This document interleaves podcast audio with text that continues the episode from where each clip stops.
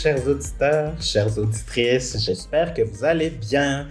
Aujourd'hui, on va parler de formation et de et j'espère en tout cas que ça va vous démontrer qu'effectivement l'investissement et pas la dépense en formation servent réellement à quelque chose, entre autres soutenir la croissance de l'entreprise. Donc, si j'ai fait euh, cet épisode-ci, ben, c'est parce que c'était pour répondre à cette espèce de frustration ou à ce à quoi je suis tanné d'entendre euh, parfois de, de la bouche de certains gestionnaires, certains exécutifs. Mais ça me rapporte quoi, quand, combien, puis quand est-ce que ma ressource va être rentable après cette dépenses de formation?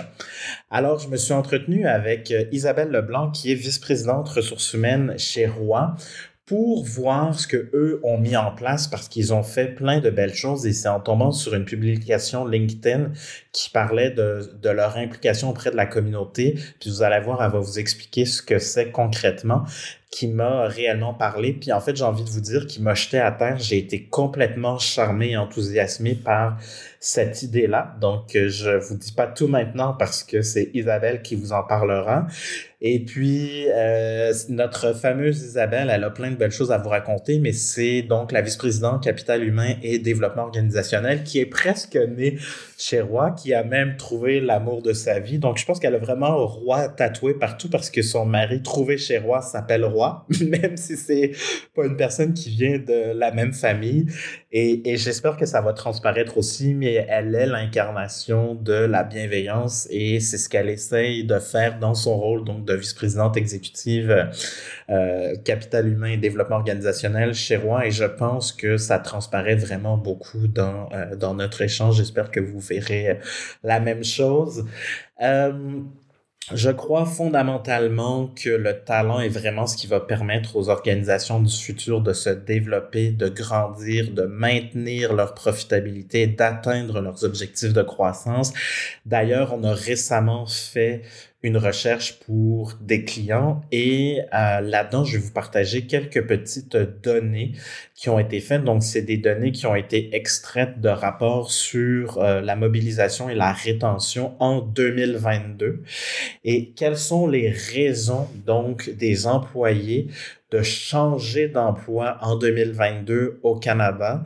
La première raison, c'est le manque de progression professionnel, donc le manque d'opportunités de développement. Et quand je dis progression, c'est pas nécessairement une promotion. Ensuite, c'est l'équilibre travail-vie personnelle. Et en trois, c'est tout ce qui est lié à la rémunération et aux avantages sociaux. Ensuite, qu'est-ce qui permet aux gens, tant qu'à être là-dedans, là, je vous partage quelques données comme ça, tant qu'à être là-dedans, qu'est-ce qui fait que les gens restent dans un rôle, dans une organisation, en premier, l'équilibre, la balance travail, donc vie personnelle. En deuxième, la reconnaissance, qu'on pourrait d'ailleurs, entre autres, lier à la carrière, j'y reviens dans un instant, et la relation forte et j'imagine saine avec son, euh, son patron. Donc, dans la reconnaissance, il y a évidemment reconnaître le travail au quotidien, mais à travers ça, la reconnaissance s'exprime de plein de manières différentes. Entre autres, avec l'opportunité de d'offrir justement des nouvelles opportunités professionnelles, que ça soit des défis, des projets additionnels, des responsabilités additionnelles, des promotions. Mais la promotion est une des alternatives possibles au travers de tout ça. Donc, de reconnaître finalement aussi la contribution de quelqu'un je pense que ça peut aussi beaucoup passer par le fait de lui montrer qu'on lui fait confiance à cette personne-là et que donc on est à l'aise de lui confier, par exemple, un nouveau projet euh, dans l'équipe. Donc voilà, j'espère que vous allez retrouver plein de concrets dans cet euh, échange-là. Et puis je vous dis euh, bonne écoute.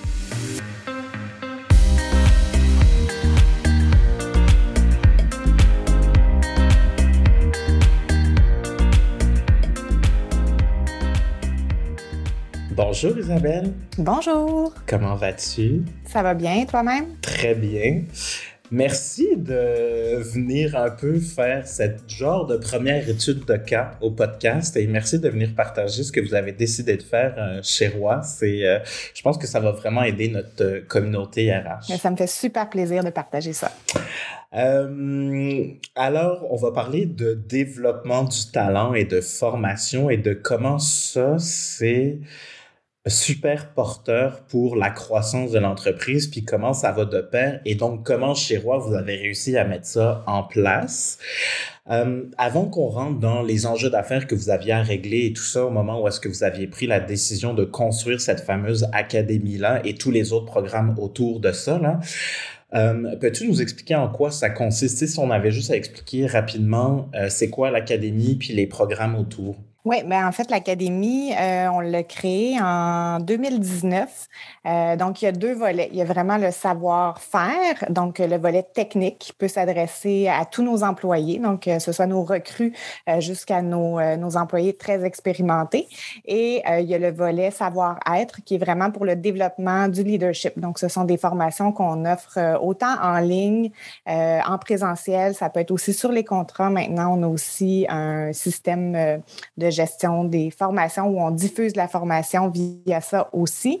Euh, donc, l'Académie, on a même transformé notre siège social en campus de formation. On a mmh. profité de la pandémie pour, euh, pour vraiment euh, affirmer, si on veut, notre, notre position en termes de formation chez Roi. Donc, on a vraiment transformé le campus avec des salles de, de formation spécifiques pour nos recrues, pour nos leaders aussi. Puis, euh, ben, on a arrimé tout ça aussi euh, en, offrant en fait un REEE e e à nos employés.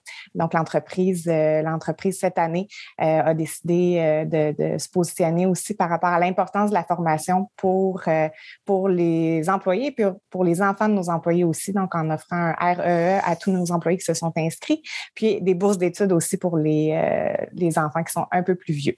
Mmh. Donc, c'est l'Académie Roi. Ouais, merci. Euh, REE, c'est régime d'épargne études. Régime enregistré d'épargne études. Ah oui, c'est ça. OK, parfait, c'est ça. Donc, c'est vraiment de voir comment on est capable à ce moment-là d'offrir à plus que juste nos employés la possibilité de se former. Puis c'est ça qui avait piqué ma, ma curiosité quand j'avais vu une de vos publications sur LinkedIn et qui fait que maintenant, on, on enregistre cette conversation. Oui, exact. Euh, OK, merci. Donc, est-ce que tu peux nous expliquer quels étaient effectivement les fameux enjeux d'affaires? Donc, je pense que vous avez commencé la réflexion, la conversation autour de 2015. Donc, si tu nous guidais dans le temps, ça ressemble à quoi depuis ce moment-là ou ça a été quoi l'élément déclencheur qui nous amène à aujourd'hui? Oui, bien évidemment, euh, déjà vers 2015, on commençait à parler euh, de pénurie de main-d'œuvre qui s'en venait. Là. Je pense que concrètement, tout le monde la vit aujourd'hui. C'est plus concret que jamais. Euh, donc, déjà 2015, c'était dans les sujets de discussion. On sentait que c'était quelque chose qui, auquel il fallait répondre. notre taux de roulement était vraiment élevé aussi. Euh, c'était difficile de trouver de la main-d'œuvre qualifiée. Puis évidemment, euh, dans notre domaine, euh, on forme en, faisant le travail. Donc, c'est vraiment mmh. dans le cadre de travail que la personne va apprendre. on lui montre comment faire, puis la personne doit le faire, évidemment, pendant qu'elle accomplit une route de travail. Euh, en fait, nous, notre enjeu, c'était vraiment de trouver euh, de la main-d'œuvre, de la main-d'œuvre qualifiée. C'était difficile euh, de former à l'interne aussi, là, avec justement avec le fait que c'est formé en cours de travail, c'était pas évident. Mmh. puis, on s'est dit vraiment que la formation pouvait devenir un, un facteur de rétention, euh, hmm. pouvait devenir, pouvait permettre aussi euh, à nos gens de mieux, euh, de mieux se préparer en fait à arriver dans l'emploi. Donc, c'est un investissement que l'entreprise a fait. donc, les gens, nos recrues sont formés avant leur premier quart de travail et euh, nos leaders aussi, évidemment, qu'on a euh, développé un axe vraiment pour nos leaders parce qu'on pense que euh, ben, la mobilisation, ça passe entre autres par le lien qui existe entre l'employé et son leader, donc son chef d'équipe, son responsable de contrat dans notre cas, donc son supérieur immédiat. donc pour nous, ben, il y avait beaucoup de compétences de savoir-être à développer aussi de notre côté. au lieu, en fait, de s'adapter à, euh, à l'extérieur, en fait, d'essayer de, d'aller chercher les meilleurs talents. C'est on va s'adapter à l'interne, on va adapter nos processus, on va adapter nos façons de faire pour euh, que ben, tous les employés qui rentrent dans notre organisation, ben, on va vraiment bien les encadrer, bien les appuyer dans leur processus euh, d'onboarding, si on veut, mmh. pour euh, accroître les chances de succès en emploi, puis avec un bon leader en place aussi, donc s'assurer la mobilisation, euh, la mobilisation de nos recrues et de nos gens aussi, parce qu'évidemment, quand on est formé, ben on pense que, euh, ben, ça, peut, aider toi aussi à aimer ton emploi, à vouloir rester parce que tu as des possibilités d'avancement, tu as des possibilités de développement personnel et professionnel. donc, on vraiment on accès autant sur nos recrues, nos employés, que nos leaders euh, en les mobilisant eux-mêmes aussi dans un rôle euh, dans, du développement en fait. Puis je veux juste revenir sur un point, si tu me permets, Isabelle, parce que je veux juste être sûr que ça soit vraiment, vraiment, vraiment clair pour les gens qui nous écoutent. Oui. Quand tu dis, nous, on s'est organisé à l'interne pour répondre à la main-d'œuvre disponible sur le marché à l'externe, je veux vraiment que ça, ça, ça puisse marquer le coup parce que ce que moi je retiens, puis ça, c'est ce qui m'avait marqué quand on s'est préparé pour euh, notre entrevue, c'est que tu m'avais dit, ben, on fait du ménage, on sait que c'est difficile, on sait que c'est ultra important que nos gens rendent le service qu'on veut rendre, puis que finalement la qualité de notre service et donc de notre croissance et de nos affaires passe absolument par nos gens, qu'on n'a pas le choix que de s'adapter à ce que le marché du talent offre à l'heure actuelle plutôt que de pousser notre agenda avec nos priorités puis nos façons de faire. Donc ça, ça veut dire que vous êtes mis dans une posture justement où on est hyper à l'écoute de ce qu'ils veulent, de ce qu'ils nous demandent et de la réalité concrète. Donc finalement, ben j'ai enlevé peut-être plein d'attentes par rapport à la fameuse licorne extraordinaire que je cherche à trouver à l'interne pour ensuite moi m'organiser comme organisation complètement autrement. Exactement. Euh, en fait, l'entretien ménager d'entrée de jeu, ça, ça attire pas. Hein. On choisit pas de devenir préposant à l'entretien ménager. Quand on est petit, on rêve pas d'être préposant à l'entretien ménager. Euh, souvent, c'est un emploi qui s'offre à nous. Des fois, c'est temporaire. Euh, des fois, ça peut être bon entre deux, euh, entre deux, deux autres emplois, entre deux études. Euh, puis nous, ben, on s'est dit justement, on va on va faire en sorte que les gens euh, qui arrivent, qui, qui, choisissent Roi, qui viennent chez Roi, euh, peu importe le temps qu'ils vont venir faire chez nous, on va s'assurer qu'il y ait le bon encadrement, le bon, euh, les, les, les, bonnes façons de faire pour vraiment maximiser les chances de succès pour qu'ils soient bien. puis qui sait, ben, on en a maintenant que ça fait 49 ans qu'ils font ça comme métier. Donc, donc c'est, quand même, puis c'est, c'est pas un cas unique. Il y en a plein d'employés qui généralement, en fait, la plupart commencent, puis c'est temporaire.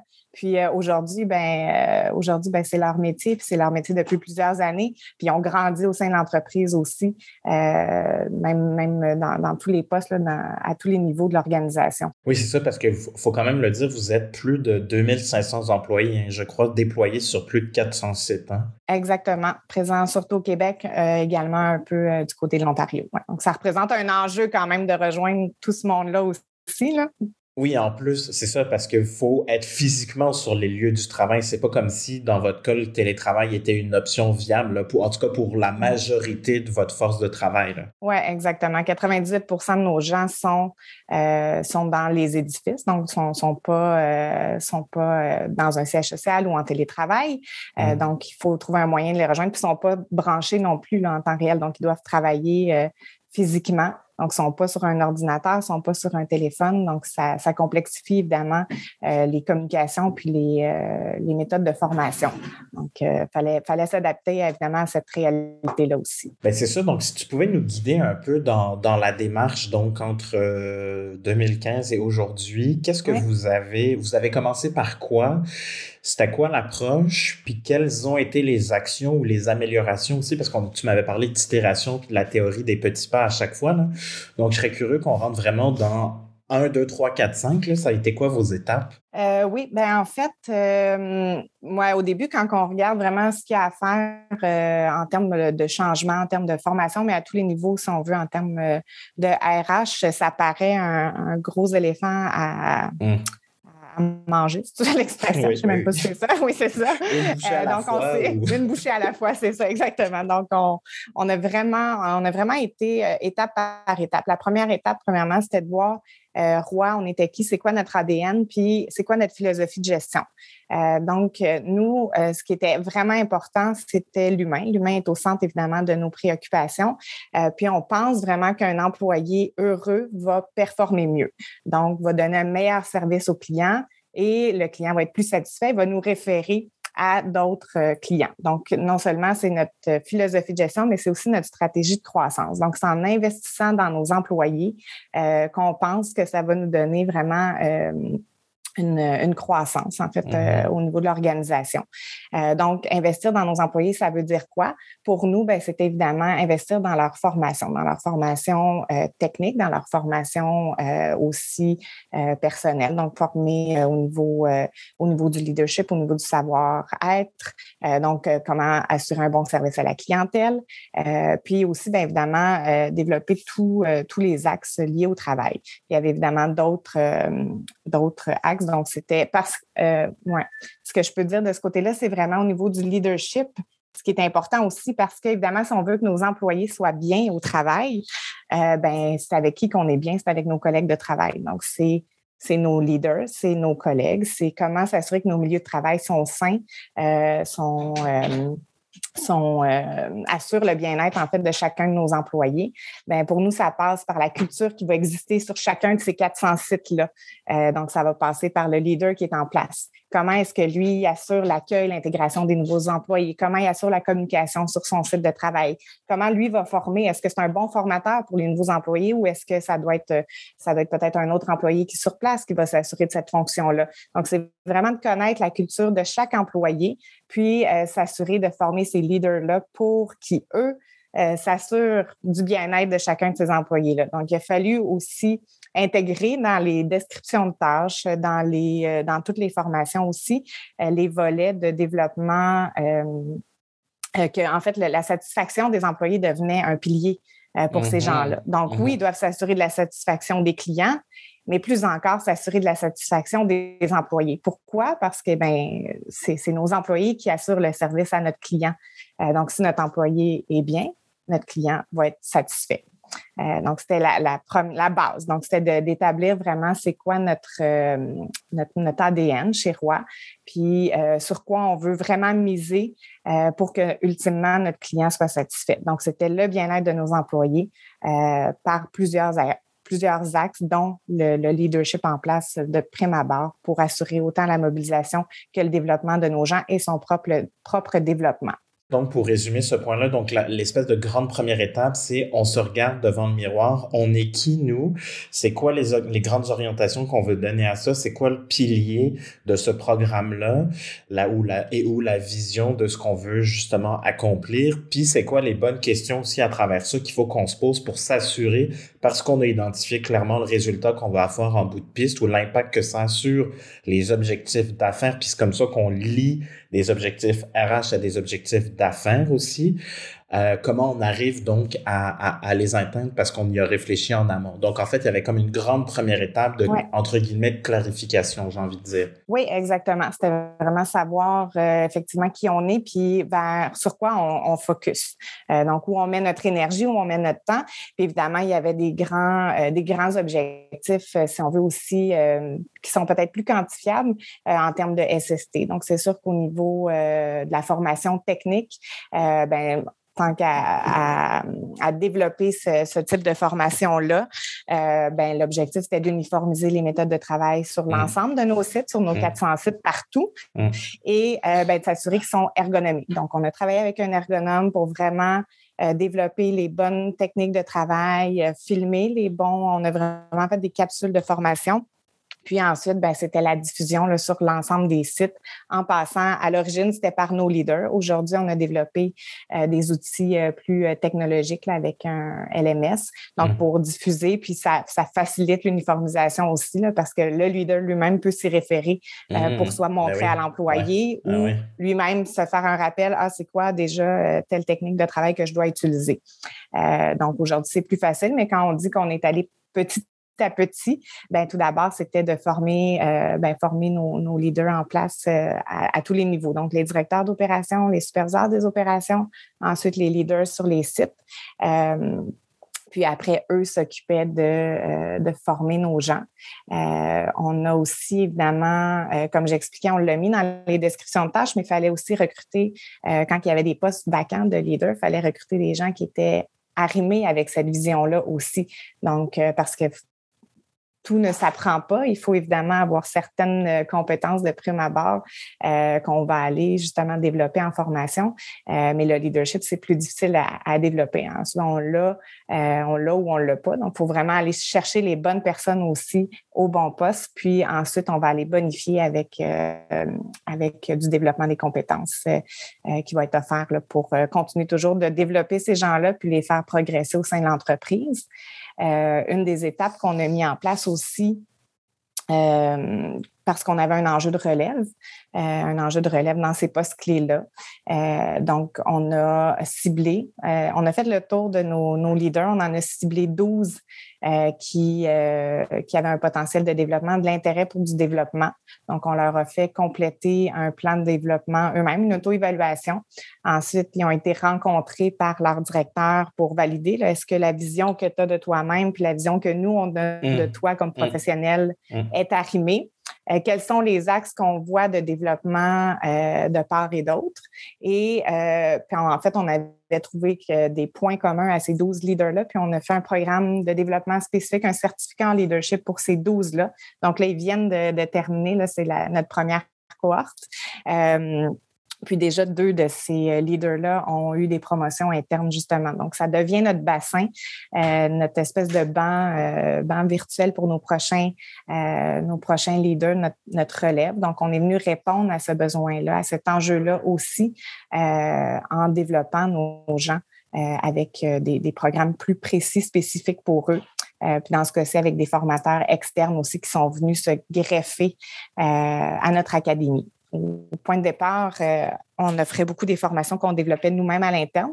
Question aussi de, de, se faire la main sur le fonctionnement, d'ajuster, voir qu'est-ce qui fonctionne bien, qu'est-ce qui fonctionne moins bien, euh, qu'est-ce que les gens recherchent comme formation, qu'est-ce qui attire, qu'est-ce qui, euh, volontairement, qu'est-ce que les gens vont venir mmh. voir. Est-ce que c'est mmh. plus les formations techniques? Est-ce que les formations en leadership, les gens y ont de l'intérêt?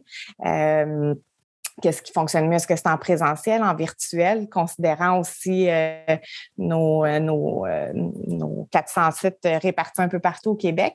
Évidemment, la pandémie est venue, est venue clarifier ce point-là. En, en, 2000, en 2020, on a tout transféré notre académie en virtuel pour ce qui est de nos, nos formations qui étaient possibles de donner en virtuel. Mais je pense qu'en fait, ça, ça l'a aidé à, euh, à faire la transition justement. Euh, c'était pas quelque chose qui était euh, qui était facile ou qui était euh, qui était déjà implanté auparavant auprès de nos de nos gens qui étaient répartis justement ou qui étaient sur des sites directement. il y avait peu de formations virtuelles, on n'avait pas encore les outils non plus de disponibles pour ça.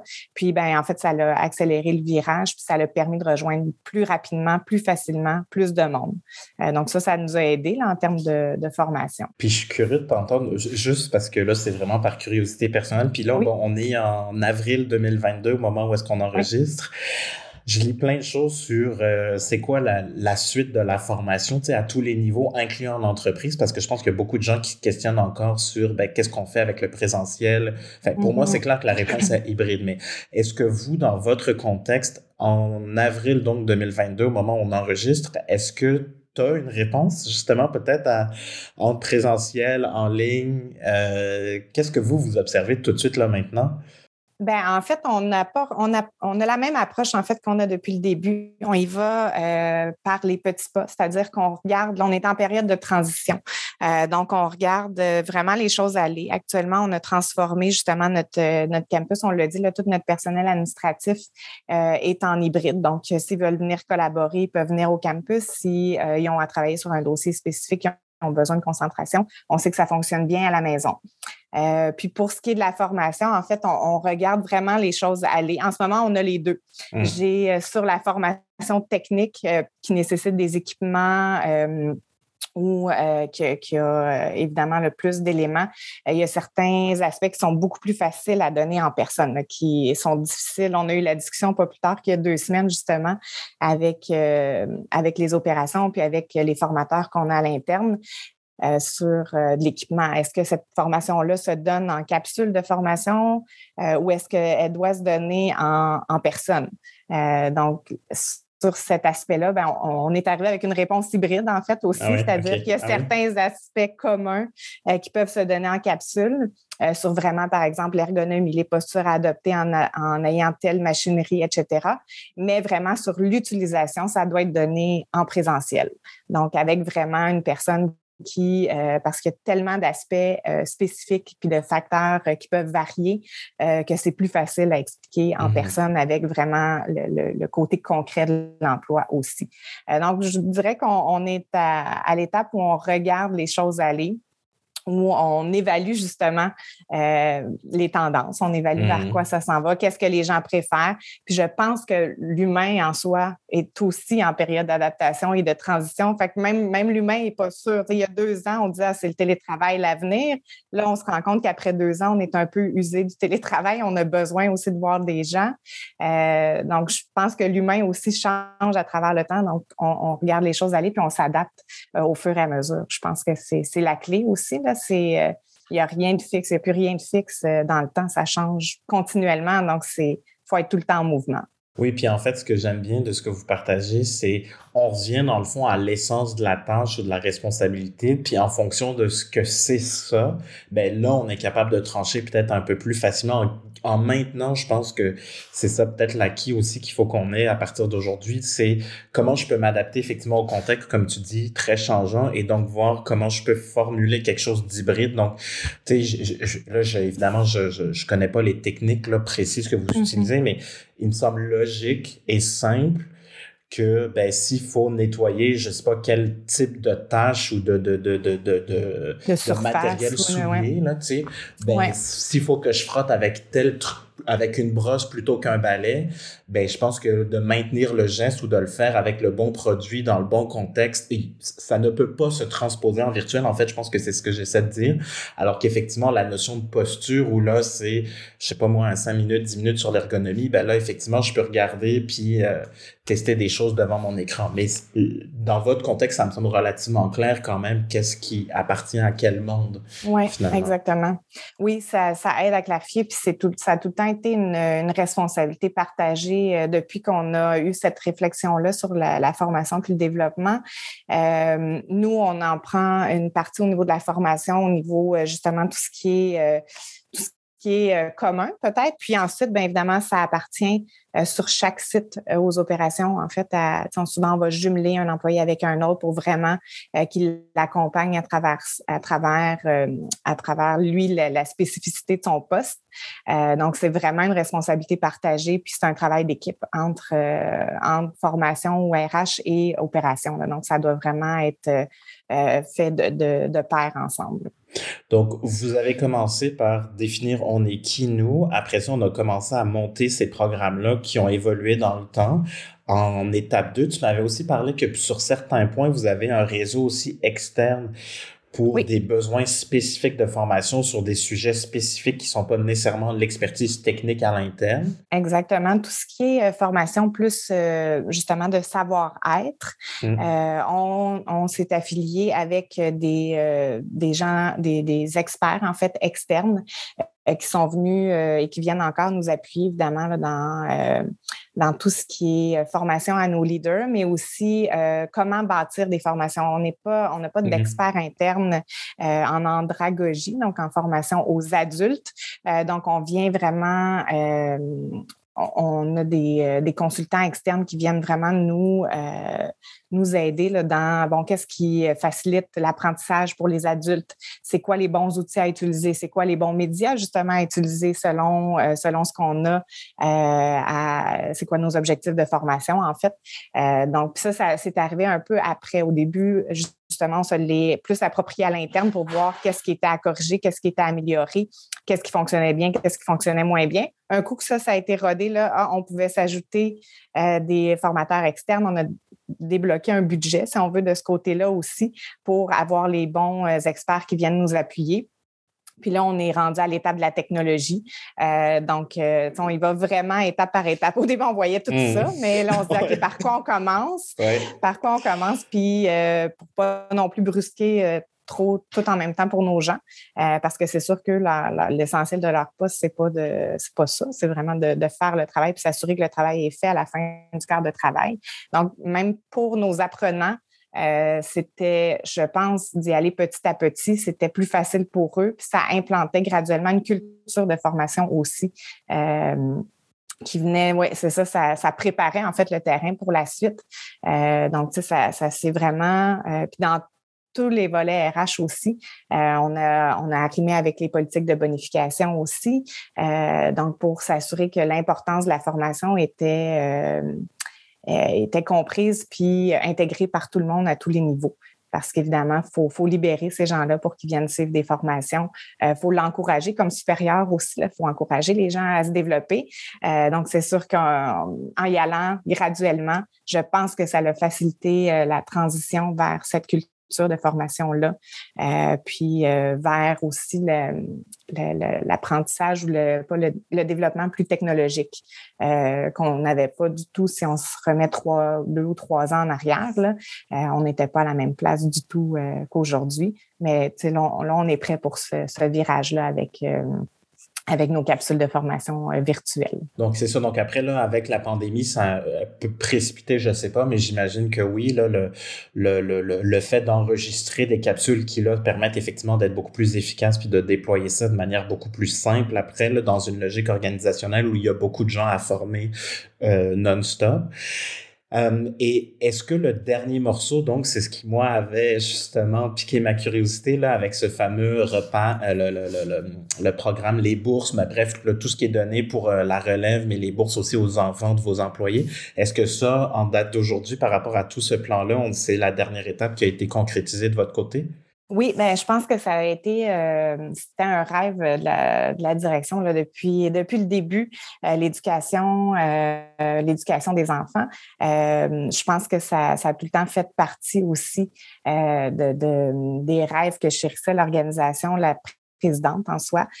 puis là, ben, je pense que justement de concrétiser ce rêve-là, avec aussi tout l'accomplissement qui avait été fait au niveau de l'académie, euh, ben ça se ça se mariait vraiment bien ensemble. C'est ça, ça bouclait la boucle vraiment pour dire ben là vraiment tout est fait au niveau euh, du développement des compétences, euh, tout, est arrimé ensemble dans notre stratégie aussi, puis de dire qu'on encourage jusqu'au développement des enfants de nos employés, euh, ben c'est pas peu dire. C'est vraiment important ben l'éducation pour nous, puis l'apprentissage, puis le développement des gens. Donc ça, ça va jusqu'à justement à l'extension euh, de, de, de, nos, de nos employés. Donc pour nous, c'était euh, c'était le, comment je peux dire ça, le... La cerise sur le. La cerise sur le... Oui, c'est ça qui me vient en tête, exactement, la cerise sur le Sunday. Donc, oui. Puis, euh, mais c'est ça parce que pour les entreprises qui cherchent ou qui se questionnent ou même qui implantent déjà des, des euh, programmes, appelons ça, de responsabilité sociale, euh, dans mon expérience ou avec mon regard, j'ai toujours l'impression que ça sonne un peu faux. Tu sais, c'est comme, je sais qu'il faut que je fasse quelque chose parce que le consommateur, la société, le public en général s'attend à ce que la marque, l'organisation prenne position sur différents enjeux. Je veux dire, les baromètres d'Edelman sur la confiance, à travers le monde, puis après, ils ramènent ça par pays, puis même au Canada, ça dit toujours la même chose. Mm-hmm. euh, ça revient toujours, cet élément-là, donc de, de, responsabilité sociale. Donc, je veux, je veux croire qu'une entreprise fait autre chose et qu'elle le prouve concrètement, euh, autre chose que faire de l'argent et qu'elle existe au-delà de, de, de, ça. Et c'est souvent via, donc, la RSE qu'on essaie de de passer ça. Et souvent, j'ai l'impression que c'est un coup de com ou de marketing plus qu'une vraie volonté cohérente avec notre ADN et, pourquoi on existe. Et c'est là où je trouvais ça extraordinaire ce que vous, vous avez mis en place parce que c'est ultra cohérent avec ce en quoi vous croyez, qui vous êtes.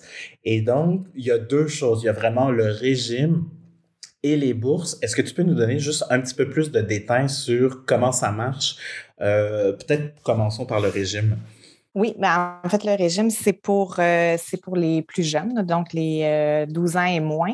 Euh, donc, ça, c'est vraiment un montant qui est défini par l'organisation, qui est donné chaque année, divisé par le nombre d'employés, le nombre d'enfants des employés, en fait, qui, sont, qui sont aux études. Donc, il y a un montant qui est versé par l'organisation pour chacun de ces enfants-là, de nos employés qui s'est inscrit.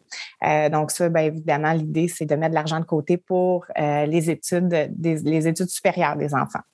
Euh, et du côté des bourses, ça, ce sont euh, trois bourses qui sont données annuellement sur présentation d'un projet. Donc, ça, c'est pour les 12 à 25 ans qui sont inscrits, évidemment, à l'étude euh, aux études et qui euh, ont des projets d'études spécifiques, d'études supérieures spécifiques. Donc, ils doivent présenter euh, vraiment un projet par écrit, là, vraiment mmh. un vrai dossier. un vrai dossier. C'est ça, un dossier, exactement. C'est ce que je cherchais. Un dossier avec vraiment ses motivations, c'est quoi ses intentions dans son projet, pourquoi il veut faire ça. Puis, il y a trois bourses qui sont offertes à la fin de l'année sur étude de dossier. Donc, il y a un comité qui va se pencher sur ces dossiers-là et euh, qui vont choisir les trois récipiendaires euh, des bourses euh, qui vont se mériter. Puis, il y a, une bourse innovation. Performance et engagement. C'est ça, exactement. Donc, il y a trois bourses qui sont décernées. Donc, les gens vont, vont déterminer qui seront les trois gagnants. Puis, le tout va être donné lors d'un gala. Quand même. Donc, encore une fois, on va bien au-delà dans notre responsabilité. En fait, on a compris que notre employé, il a un contexte de vie personnel dans lequel il y a euh, une femme, un mari, euh, bon, peu importe, et des enfants. Et je considère que moi, comme employeur, j'ai une responsabilité au-delà de verser un salaire pour un travail effectué au sein de mon organisation. Oui, on pense, euh, ben, on pense que ça peut être un facteur euh, d'attraction, de mobilisation, évidemment aussi. Euh, puis en même temps, ben, justement, c'est arrivé avec tout notre ADN. puis dans nos employés, on a des gens vraiment qui ont toutes sortes de niveaux d'éducation. donc, on, en a qui ont peu d'éducation, autant on en a qui ont beaucoup d'éducation puis qui choisissent de venir faire le métier de préposé à l'entretien ménager. donc, pour nous, c'était vraiment d'encourager d'encourager les gens à encourager leurs enfants à poursuivre leurs études aussi, mm-hmm. euh, parce qu'on pense que justement l'avenir euh, passe par l'éducation aussi. Vraiment. Ben, après, tu sais, moi, je, ferais peut-être juste une parenthèse là-dessus, tu vois. Puis, le, dans tout ce que j'observe, je pense qu'en 2022 est vraiment pour le futur du monde du travail parce qu'effectivement, comme tu disais, autant que nous, les organisations, que les humains, on est dans une genre de période de transition à l'heure actuelle. Je pense qu'on est en train d'écrire le nouveau monde du travail aujourd'hui. Mm-hmm. Et pourquoi je dis ça ou qu'est-ce que ça veut dire plus concrètement? Ben, ça veut dire que pour moi, puis j'ai envie de dire, je pense que ça peut s'exporter à presque toutes les industries. Est-ce pas parce qu'on est dans du produit plus que du service que ça s'applique plus chez nous ou inversement? Pour moi, le futur de l'entreprise est talent parce que les gens, ils cherchent quoi pour rester? Donc, dans un contexte de pénurie où mathématiquement parlant, au Québec, jusqu'à au moins l'année 2030, il manque de gens, il manque mathématiquement de naissances parce qu'au Québec, on a fait à peu près 110 000 enfants de moins entre 2000, euh, entre 96 et 2005. On a réellement un trou de, de, de, un trou humain, je sais pas trop comment dire, là, mais bref. Donc, on a des gens mathématiquement en moins, en plus des entreprises qui croient. Donc, souvent, croissance égale ben, plus de chiffre d'affaires, plus de clients et donc plus de talents à engager pour être capable de subvenir aux opérations et de livrer dans les temps ou dans nos standards. Ça, c'est la première des choses. Deuxièmement, les gens souhaitent s'épanouir, grandir, évoluer au sein d'un même employeur. Donc, est-ce que c'est vrai que les Z ou les Y sont beaucoup moins fidèles qu'avant? C'est en partie vrai dans la mesure où ils ont le choix, ils sont nés dans mhm. un contexte économique où ils n'ont pas connu ce que les générations précédentes ont connu. Et donc, effectivement, ils peuvent, entre guillemets, pour ceux qui n'ont pas connu ça, se plaindre ou en apparence se plaindre la bouche pleine. Par contre, C'est ça la réalité du plein emploi aujourd'hui dans des sociétés où, somme toute, la paix est à peu près partout dans le monde et où on a cette possibilité-là de, de, croissance économique. On le voit avec l'augmentation des PIB des différents pays et donc, bien évidemment, des entreprises qui ont contribué à ça. Donc, ceci étant dit, comment je fais maintenant que j'ai une pénurie de main-d'œuvre pour attirer, retenir et mobiliser? Sachant que les gens veulent s'épanouir, grandir, évoluer, ben, pour moi, la seule réponse claire et évidente, c'est ça. C'est le mm-hmm. développement du talent et les gens aujourd'hui, ils veulent gagner en clarté sur si je rentre chez vous à l'échelon 1 euh, sur 12, c'est quoi l'échelon 2, 3, 4, 5 jusqu'à 12?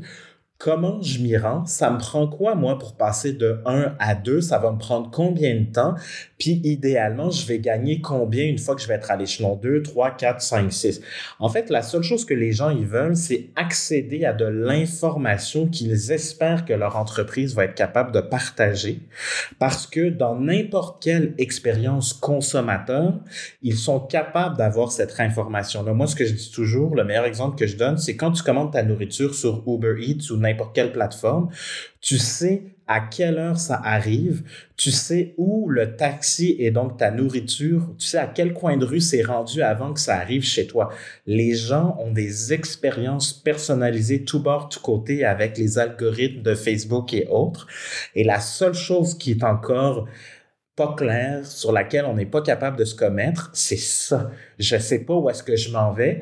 Puis pourquoi on n'est pas capable de le faire? Ben, c'est parce que nous, comme organisation, on l'a pas fait. Donc, c'est pas de la faute des talents ou des aides qui veulent bouger. Ils aimeraient bien rester au même endroit, mais on leur donne rien. On n'est pas capable de répondre ou parce que la technologie a tellement accéléré tout, le rythme des entreprises n'est pas assez rapide par rapport à ce qu'ils ont l'habitude de vivre dans n'importe quel autre contexte. Oui, c'est très vrai, puis c'est super intéressant ce que tu dis, puis c'est, je, suis foncièrement persuadée que c'est euh, la réalité parce que les gens, euh, effectivement, ne cherchent pas nécessairement à changer d'employeur, mais plus à euh, à évoluer comme individu, même si c'est dans le même poste. Moi, ce que je vois, c'est tant que j'apprends dans le poste que je fais, puis tant que je suis capable de faire évoluer ma fonction, ben je vais rester parce que je n'ai pas l'impression d'occuper d'être chez le même employeur pratiquement parce que l'organisation change, parce que moi, ça me permet d'évoluer euh, comme individu, euh, puis parce que moi, ça me permet de mettre en place des choses. Donc, c'est n'est pas nécessairement même dans un autre poste, mais dans ma propre fonction, est-ce que je peux la faire évoluer? Euh, puis est-ce que je peux suivre l'évolution de l'organisation? Donc, selon moi, l'organisation doit toujours être en mouvement pour permettre l'évolution de ses joueurs clés à l'interne aussi. Mm-hmm. Puis c'est pour ça que je suis convaincu que ça passe par là quasi exclusivement parce que les gens veulent des défis. Puis d'ailleurs, qu'est-ce qu'ils disent les gens en entrevue? Pourquoi êtes-vous parti? Je cherche des nouveaux défis. Ben, je pense que ça corrobore ce qu'on est en train de, de, de, se dire là. Oui, tout à fait. Hum.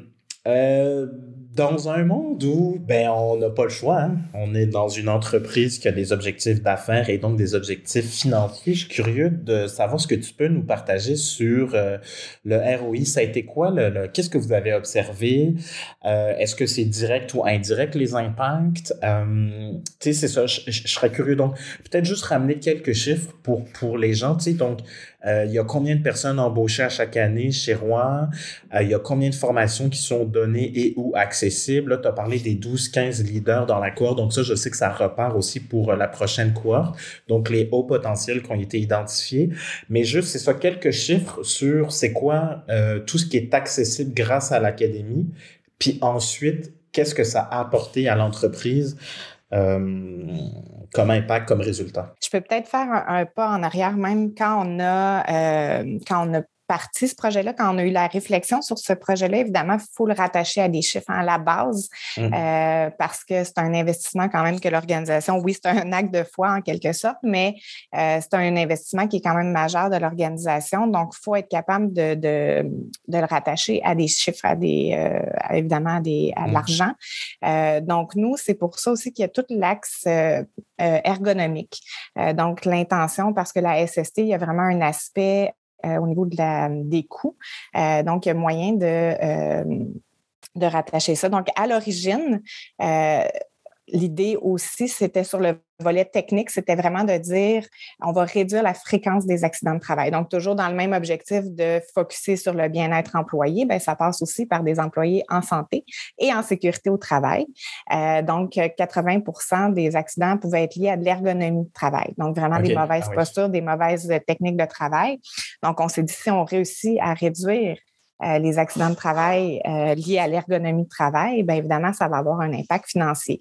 Euh, donc, rapidement, c'est devenu quand même un, un facteur majeur. puis c'est pourquoi on a eu entre autres, tout le volet technique de l'académie. Donc, le volet sur les techniques, oui, pour uniformiser, mais évidemment, s'assurer que nos employés étaient en santé et en sécurité au travail aussi. donc, ça, il y a eu un premier un premier ROI, si on veut, sur la fréquence des accidents de travail. Euh, puis ça, ça a fonctionné. Donc, évidemment, on a pu mesurer les résultats, euh, l'évolution euh, au cours de chaque année. Puis il y a eu une, réduction importante de la fréquence des accidents de travail. sinon, en termes de chiffres, on est 2500 employés chez Roy. on parle de 400 sites, on l'a dit. depuis, on a commencé en 2019 l'académie. Euh, donc, on a à peu près 150 leaders, 150 à 200 leaders à former. Euh, au niveau du nombre d'employés embauchés, on parle d'entre, euh, ça dépend des années, entre 700 et 1000 employés par année, dépendamment de la croissance du roulement également. donc, à, embaucher à chaque année. puis, est-ce qu'on peut rattacher un ROI sur les initiatives de développement des compétences uniquement? Non. Euh, c'est un ensemble de facteurs qui va faire en sorte que, euh, que ben, ça va fonctionner puis qu'on va voir vraiment une croissance de l'organisation, une croissance des profits. Euh, donc, c'est un ensemble d'actions donc, d'une part, réduire le roulement, accroître la mobilisation des employés, réduire les accidents de travail, notre stratégie de croissance qu'on se rappelle qui est liée à si mon client est satisfait parce que mon employé fait bien son travail, va nous référer à d'autres à d'autres employeurs, d'autres organisations. Euh, donc, c'est un ensemble de facteurs qui va faire en sorte que vraiment euh, on va être capable de mesurer euh, une croissance, une profitabilité de l'entreprise. Donc, depuis trois ans, nous, notre profitabilité a augmenté de 11% malgré ces investissements-là importants qu'on a fait là, au début, là, quand on a mis ça en place et euh, une croissance de 13% euh, depuis 2019 aussi de l'organisation.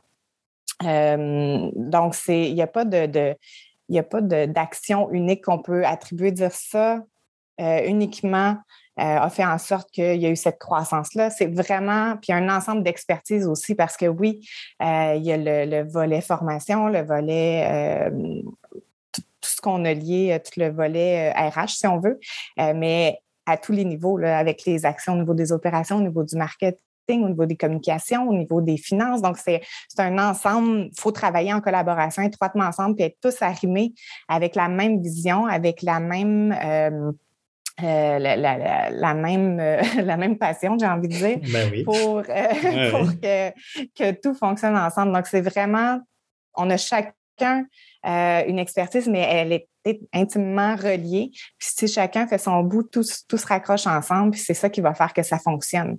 Euh, c'est une roue qui tourne ensemble, puis sans un des maillons, ça fonctionne pas.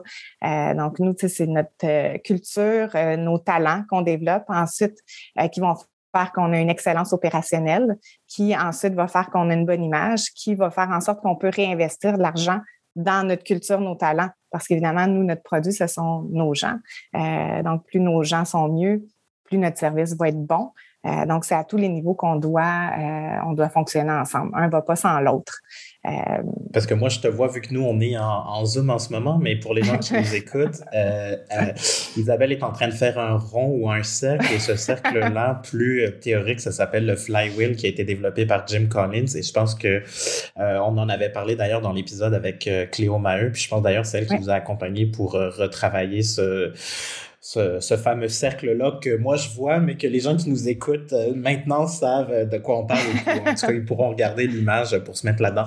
Puis, je, suis vraiment curieux de savoir, euh, tu répondrais quoi aux, entreprises, aux exécutifs, peu importe, ou même n'importe qui que tu entends qui, dans la rue, dirait ben c'est quoi mon ROI sur mon investissement justement en développement du talent ou en fait j'ai déjà entendu dire je devrais y aller même plus direct j'ai déjà entendu quelqu'un dire ben à quel moment ma ressource va être rentable? Mm-hmm. et avec cette question-là, puis ce mindset-là, c'est ce qui fait donc que la personne qui avait un poste avec des responsabilités, ou du moins qui gérait une équipe, hésitait à investir dans le développement de son talent. En fait, moi, j'aurais envie de, répondre à ça. C'est quoi le coût de ne pas le faire aussi?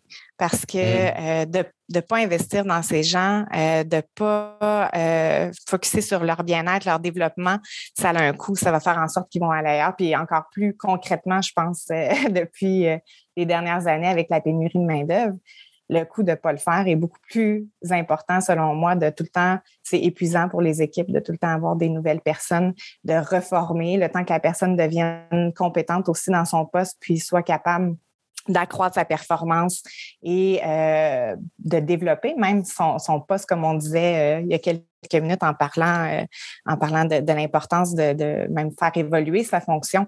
Donc, de permettre à ces gens-là de ne pas permettre de le faire, c'est quoi le coût pour l'organisation? Selon moi, c'est beaucoup plus élevé euh, que, que, ce que ça implique comme investissement au point de départ de le faire. Hum. Puis, c'est peut-être ma dernière question, parce que je suis curieux de voir euh, comment ça peut inspirer les gens ou pas, mais est-ce que ultimement tu y crois ou tu y crois pas? Tu sais, dans le sens où est-ce que c'est vraiment un leap of faith ou parce que tu es quand même dans un rôle d'exécutive RH, puis on, comprend que c'est un travail collectif, comme tu l'as super bien dit, pour dire que dans le fond, chacun est responsable, puis a sa, pierre à mettre finalement à l'édifice. Mais c'est quoi dans le fond? C'est ça, tu pour, pour les gens qui sont hyper cartésiens et rationnels, jusqu'à quel point j'ai besoin de faire, c'est ça, je pense, le business case de l'importance de la formation. Euh, oui, c'est ça. Je, suis curieux de t'entendre par rapport à ça. Le business case de la formation, je pense qu'il se mesure. Euh, je pense qu'il y a moyen de le faire euh, justement en calculant l'impact des, gens qui quittent, en calculant, en calculant la productivité de la personne qui est formée. je reviens à ce qu'on a dit au début. nous, on a décidé de s'adapter à l'interne. Donc, notre processus de formation, plus il est efficace, plus la personne apprend vite euh, sa fonction, euh, plus elle peut être fonctionnelle rapidement. Donc, l'idée, c'est vraiment euh, d'avoir un processus clair, des, des façons de faire claires que les gens peuvent rapidement être, être mis dans le bain, puis rapidement comprendre, apprendre et donc être productif, en, guillemets, si on veut. Mmh. Et et mobiliser aussi. Euh, donc, selon moi, oui, il y a moyen de faire un business case lié à de la formation, euh, lié au développement des compétences euh, sur les deux, ces deux axes-là, sur la mobilisation. Vraiment la possibilité de, rester en poste et de faire évoluer sa fonction, puis la productivité qui vient plus rapidement quand la personne arrive et apprend un peu sur le tas ou, ou c'est dans des processus pas clairs qui vont complètement soit la déstabiliser puis elle va décider de quitter ou qui elle sera jamais capable d'être pleinement compétente dans sa fonction si elle n'est pas accompagnée. Euh, donc, selon moi, il y a un coût à ça aussi. Puis, tu vois, je, je ça m'amène en fait là-dessus si on peut même aider les gens à mettre des chiffres en signe de dollars encore plus concrètement. Moi, souvent, ce que je vais présenter aux organisations, c'est deux choses. Pour revenir sur ton point de productivité, en fait, c'est quand ta personne, elle arrive, faut voir à quel moment on considère qu'elle arrive pleinement autonome en fonction de la fonction pour laquelle elle a été engagée. Tu je pense que règle générale, pour, pour des gens qui sont plus au niveau des opérations, au niveau plancher, je corrige-moi si je me trompe, mais règle générale, ça va être à 3 à 6 mois, souvent plus autour du 6 mois qu'on va se rendre compte que la personne là, elle, se sent vraiment plus compétente dans son poste. Mm-hmm. Donc, si on est d'accord avec ça, moi, mon employé, la première année, elle est payée évidemment 100 de son salaire. Donc, disons qu'elle gagne 50 000 euh, dans l'année. Ben, les six premiers mois, elle n'est pas productive à 100% de son salaire. Donc là, en fait, ça serait sur la tranche du premier 25 000 Donc, l'idée, en fait, c'est que le premier 25 000 que j'investis entre guillemets, dans ma masse salariale pour cette personne-là, soit le plus rapidement à 100% de ce 25 000 $-là. Donc, je pense que ça, ça peut être une des premières manières de réellement mettre un signe de dollar là-dessus. Et l'autre chose, sur la perspective plus de relève des hauts potentiels de cette identification-là, ce qu'on sait, euh, il y a plusieurs études qui en parlent, mais c'est qu'un joueur A ou un haut potentiel euh, est capable de générer jusqu'à six fois plus de revenus dans son poste à lui pour l'organisation et il est capable d'accomplir le travail parfois jusqu'à trois personnes. Donc, c'est quoi l'économie qu'on fait? Ben, un A mm-hmm. que je garde, ben, c'est peut-être deux employés en moins que j'ai pas besoin de payer. Donc, combien en moyenne vous payez vos gens? Et ils peuvent générer jusqu'à six fois plus de revenus. Donc, en général, un employé, si on prend le chiffre d'affaires global de l'entreprise, rapporte combien? Ben, on peut faire fois six pour ces individus-là. Oui, c'est super intéressant. Puis ça m'amène la réflexion de euh, si j'ai pas de relève, si j'ai pas de, de gens, mm-hmm. euh, c'est quoi mon coût de, de, de en fait, de ne pas être capable d'absorber la croissance, de ne pas aller chercher des nouveaux contrats, des nouveaux euh, parce que j'ai pas de relève, parce que j'ai pas d'employés euh, pour euh, pour aller aller faire ce travail-là. Donc, ça a un impact aussi de ne pas être capable de rencontrer ces les demandes, en fait, euh, clients ou les demandes de services. Ou, euh, Vraiment. Euh, oui, puis le, le, le, Conseil du patronat du Québec en 2021 avait sorti une étude qui disait qu'au Québec, précisément, de mémoire, c'est en tout cas, c'est plus de 50% puis à chaque fois, je pense que je me trompe dans les chiffres, mais soyons conservateurs, c'était 56 et pas 65. Là. De mémoire, c'est 56% des entreprises au Québec qui, do qui se doivent de refuser des contrats parce qu'ils n'ont pas les capacités opérationnelles et de talent pour livrer les demandes. Et moi, j'ai des clients où c'est exactement ça. C'est des centaines de milliers de dollars qui sont laissés sur la table parce qu'on ne trouve pas la main-d'œuvre qui mm-hmm. permet de livrer le projet. Oui, absolument. J'ai pas de difficulté à croire que, que c'est un frein, un frein à la croissance, justement, de pas, puis selon moi, de pas avoir mis des programmes en place de rétention d'employés ou d'attraction d'employés, euh, ben aujourd'hui, ben ça a ça comme impact. Donc, ça va être les organisations qui ont réussi à se démarquer en termes de talent qui, euh, qui vont réussir à grandir puis, euh, et puis à croître dans les prochaines années. Je donnerais peut-être une dernière pépite, puis après ça, j'aimerais ça qu'on termine en te donnant la parole sur le conseil ou le truc que tu aimerais partager aux gens qui nous écoutent. Euh, si tu peux me si tu peux nous répondre, tant mieux. si tu peux pas, c'est tout à fait correct. Mais j'étais curieux de savoir moi ce que j'ai vu la bonne pratique serait que au moins 3% de la masse salariale soit remis dans des initiatives de euh, développement, formation. Appelons ça le grand chapeau de la formation. Chez vous, est-ce que tu es capable de nous partager c'est quoi le pourcentage? Je dirais que ça, ça tourne autour de ça. la loi exige 1% euh, puis en moyenne, on met 3 à 4% euh, de la masse salariale en formation, en développement euh, des compétences pour vraiment, c'est on, veut être ailleurs complètement euh, par rapport aux autres organisations. Donc, euh, on va au-delà, bien au-delà des exigences de, la loi euh, en termes de réinvestissement. Pour nous, c'est ça. C'est au-delà d'une exigence. C'est vraiment, selon nous, notre, philosophie de gestion. Puis ça passe par là pour, pour retenir, mobiliser nos gens donc trois à quatre fois plus que du moins l'exigence euh, légale actuelle. Et peut-être pour amener un dernier détail pour les gens qui pourraient se poser la question, donc si le 3% est-ce qui permet vraiment de se, la, la, la très bonne pratique, appelons-la comme ça, ce que moi j'avais vu aussi, c'est que pour les employés de terrain, ça irait jusqu'à 15 heures de formation. Pour les employés euh, qui n'ont pas nécessairement un poste de gestion ou en tout cas un peu plus clé, c'est de autour de 20 à 25 heures de formation par année. Et pour les exécutifs, ça serait minimalement 45 heures de formation. Bon, là, pour les execs ou les, décideurs, je pense que là, on est formation, coaching, je pense que là, ça prend une autre tonalité, mais c'était à peu près ça que moi, j'avais observé. Donc, 15 heures pour les, les postes d'entrée ou aux opérations. Pour le niveau au-dessus, à peu près 20 à 25 heures et 45 donc pour euh, l'équipe dirigeante. Euh, tu veux laisser les gens sur quoi? Euh, ton conseil, le truc, la pensée peut-être, je, suis curieux. On, termine comment? ben moi, en fait, ma, leçon apprise peut-être à travers toute l'implantation de ça. ben, entre autres, on en a parlé au début, c'est vraiment y aller une étape à la fois, puis que ce soit cohérent dans toute notre, notre vision de, de l'organisation. Puis ça se fait en équipe. Ça se fait vraiment avec, avec c'est pas c'est pas en silo, chaque département fait son petit bout, c'est vraiment euh, ensemble, puis il faut être arrimé sur la même vision.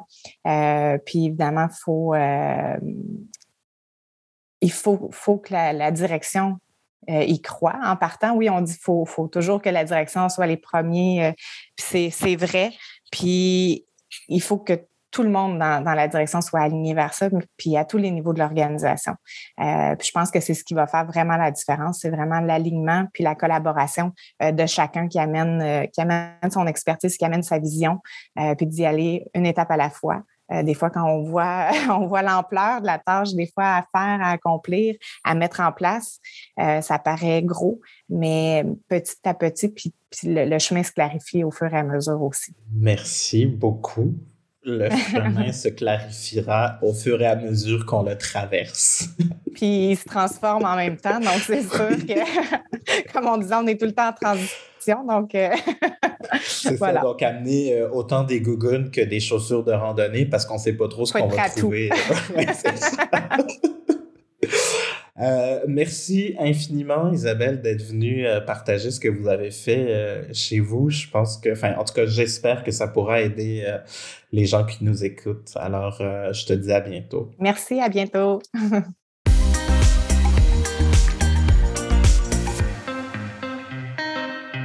Voilà, c'est ce qui met fin à notre échange entre Isabelle Leblanc et moi-même.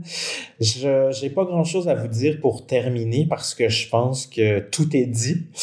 Euh, mais je reviens vraiment encore une fois là-dessus. Je pense que le monde, le futur du monde du travail, le futur du succès des organisations, il est talent, comme dans investir dans nos gens, investir dans notre talent.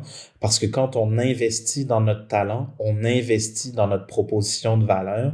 Et ce que nos clients achètent, ben, c'est finalement cette fameuse proposition de valeur qui se transpose en produit et en service, qui fait que finalement, vous euh, recevez de l'argent de vos différents clients en échange des services et des produits auxquels vous avez réfléchi. Et donc, la fameuse innovation et créativité qu'on cherche encore et toujours, je pense qu'elle ne vient que de nos humains qui, eux, comprennent ce qu'ils ont à faire et qui, à travers ça, sont capables de se développer. Si eux se développent dans le contexte que vous leur proposez, ils seront alors en mesure de développer votre entreprise.